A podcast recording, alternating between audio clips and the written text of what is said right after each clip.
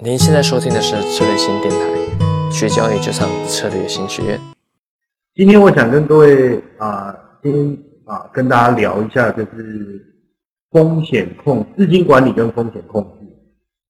今天想跟大家聊资金管理跟风险控制。等一下我们再来看 PPT 啊。OK，那那个 PPT 到时候呃也会上传，大家再自己下载。OK。那今天为什么要聊这个？其实有感而发，有感而发。因为最近我刚好看了一部这个电影，嗯，内地应该也有上。因为我就是从我有看到那个百度上面有有链接可以可以下载，就是啊，我不知道内地翻译是翻什么，台湾这边是翻巴黎交易。所以各位可以马上百度一下，看看名称是什么。就是他就讲那个法国兴业银行有一个交易员，他当时啊本来是做研究员，收集资料当一个助理，后来调到了啊被被轮调，后来他们那个交易室的主管就是很欣赏他嘛，就把他挖角挖到那个交易交易部门去了。那刚开始看起来是不错，很惊人，他既然可以。赚我我看那个数字非常非常惊人，他赚了十五亿欧元，然后所以那时候大家都吓到了。其中有一幕，我觉得让我觉得很有趣，也很有感觉的，就是他看到了那个呃有有一只股票叫做安联人保险公司啊，然后他就发现那个股价有一些异常，他就是去查那个那个。呃，过去的股价的走势，然后就发现说，在那个美国九一事件之前，那个股价的股股票价格的变化就跟他现在所看到的一样，所以他就呃他就很有信心，而且他非常怀疑，就是可能又会有恐攻的事件、恐怖攻击的事件，所以呢，他就在他的部位上面啊，大量的去布下了这个啊巴黎。数的这个空单，指数的空单，但是很奇怪的事情是，恐怖攻击事件都没有发生，什么事也没有。然后股市的基本面非常好，然后这个啊，整个股市就一直上涨，一直上涨。哇，他每天压力好大啊，就盯着那个电脑屏幕啊，他的同事都都觉得他快，好像快崩溃了。然后他旁边的一个助理跟他说，他们的部位一直在亏损，一直在亏损，怎么办？这样子。然后他他还是决定一直持有他的这个这个空方的这个部位，然后结果到最后有一天啊，因为因为巴黎一直涨，就有一天他受不了，他就请他呃一个比较好的同事说，叫他帮他把他的部位给他平掉，然后他要跑去喝个水，而且那时候那几天他其实回家也睡不着觉，然后不自觉的咳嗽的时候还咳出那个手还咳出血，结果后来。你知道他转身出去，呃，结果他同事要去帮他平仓的时候，竟然真的巴黎指数瞬间暴跌，所有人都吓一跳。然后还好他那个同事啊，因为看到暴跌以后，他也来不及去处理他的部位，他就转身忙着应付他们自己手上那些呃亏损的多单。然后他也因为那个暴跌，就是出名也赚了很多钱，赚了很多。然后这个大家都吓一跳，大家都吓。但是也从从那个那一刻开始，就是他的交易就变得相当相当的啊激进，就是说，当然到最后这个电影最后其实啊后来他他同样的交易模式却让法国兴业啊亏了不少的钱。那所以我就我才想说啊想跟他聊一聊这件事情，因为我自己做交易做了二十年，我们也没有什么特别值得炫耀的地方哦，有没有说像。法国兴业这样这么这么精彩的一个故事，当然我也想说分享一下我身边所看到的一些例子，分享我身边看到的一些例子，呃，尤其是说呃，当你觉得你自己，当你觉得你自己一直在赚钱的时候，你通常会不会去检视自己的方法是不是对？所以我有我我我跟学员们曾经分享过一个概念，我说赚钱的方法不一定是对的方法。当然，我们之前的这个小平同志讲嘛，不管黑猫白猫，能抓老鼠的都是好猫。那可是在，在在在金融交易市场，当我们一直用错误的方法在赚赚钱，当然你会说错误的方法怎么会赚钱？所以这个就开始有很多的点可以去争执了，对不对？但是我我先讲这个故事，这是我身边一个朋友的故事。他当时啊，因为继承的关系，拿到一笔非常大、非常大的一个啊遗产，呃，应该算是资产的，拿到一大笔。这个资产的啊金额相当的庞大。然后呢，他有一个想法，就是说他想要啊透过期货市场的交易来赚钱。所以呢，他因为他自己本身也有丰富的交易经验，他也曾经把他的交易过程呢写下非常这个非非常丰富的一个笔记，但是他并没有啊传授给任何人，他只有分享给他的好朋友身边的一些朋友。然后呢，他进了期货市场以后呢，他的金额相当大，大约在啊人民币大概一亿元左右。然后呢，他就开始交易这个股指期货。那他交易股指期货呢，真的算是非常的厉害。他第一年进去，呃，我印象当中，因为他第一年进去的时候只有半个交易年度，所以他他那前那半年就赚了大概两三千万，哦，呃，换算成人民币大概是呃六呃六百万左右，大概五六百万的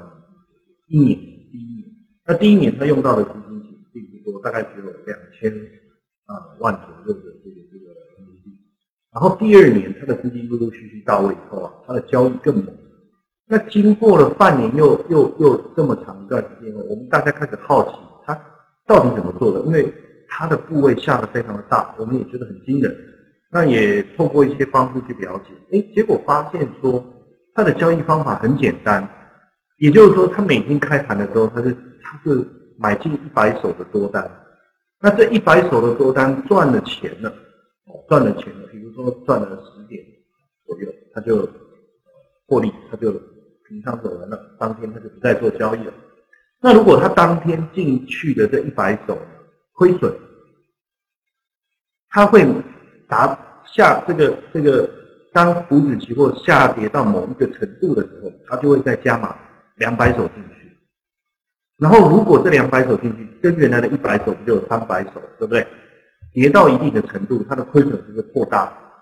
它就会再加码四百手进去，所以这时候它有多少？一二四就七百手，然后如果再跌，它就再加八百手，就一千五，再跌，再跌，就呃呃，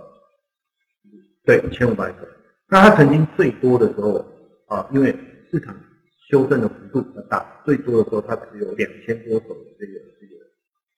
多头的部位。当然，我指的是台湾的股指期货。那实际上，后来我们才发现说，哦，原来他的交易方法很很单纯，就是他每天都进去偏多操作。如果涨赚了钱，他就走了；如果亏损了，他就会增加他原先多头方向的部位。但是他会越跌进场的部位越多。这样听起来好像是蛮蛮合理的，因为当我呃跌越多，我买越多，我的成本会越低嘛。只要稍微指数一反弹，他他就赚钱了，他就走人了，他又重新再做啊新一轮的操作，所以一直以来也都没有出现什么样的一个大问题。那那大家其实心里面都觉得不太舒服，也不太对，因为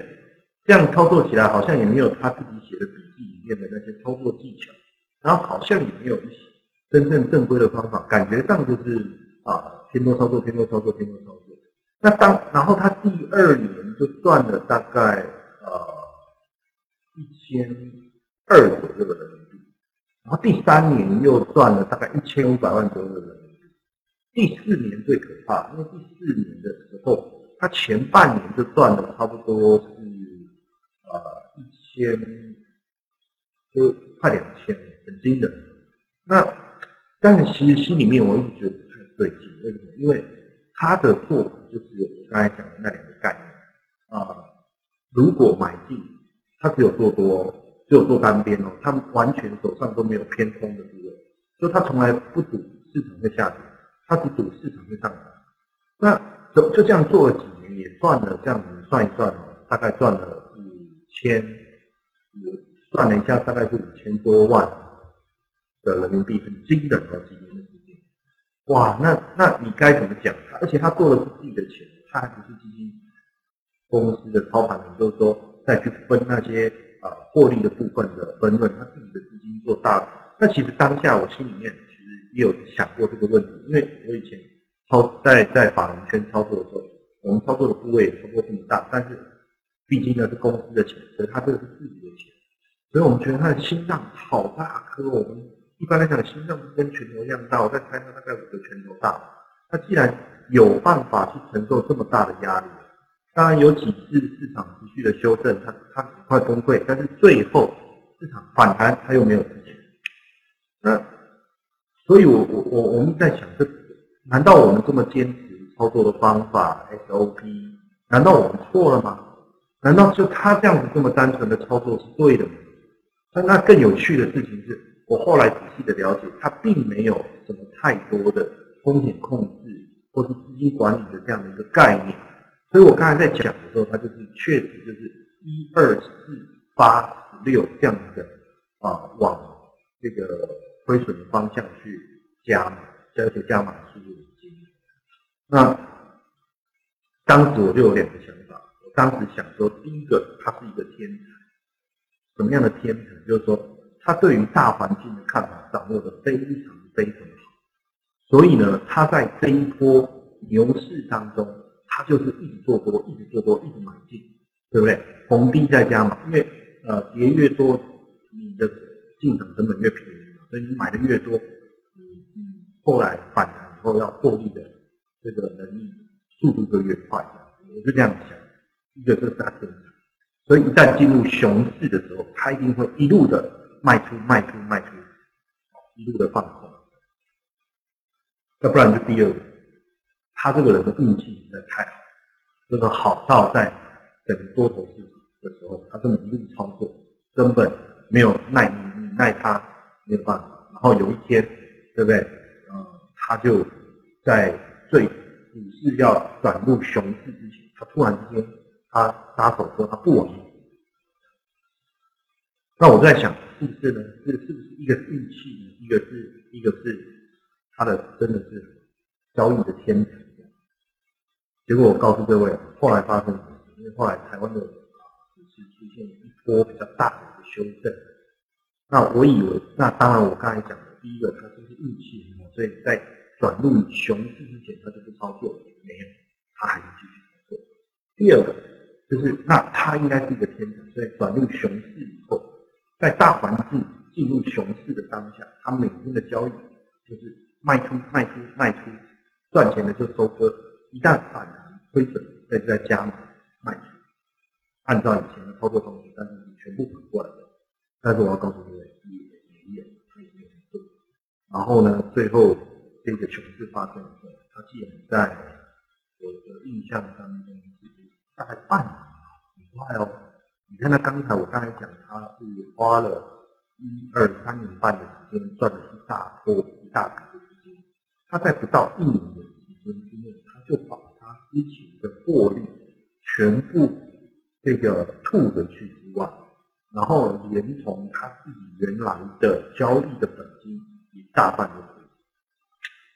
所以很惊人，很惊人。当然，至少他还活在市场上，我相信。这个点如果他想通的话，那他很快的应该能够再度的东山再起。所以我今天也就想说，啊，因为最近有感而发，所以跟大家分享一下这一个部分啊的一个资料，也希望对大家有些帮助。更多精彩的培训，欢迎上策略型学院网站。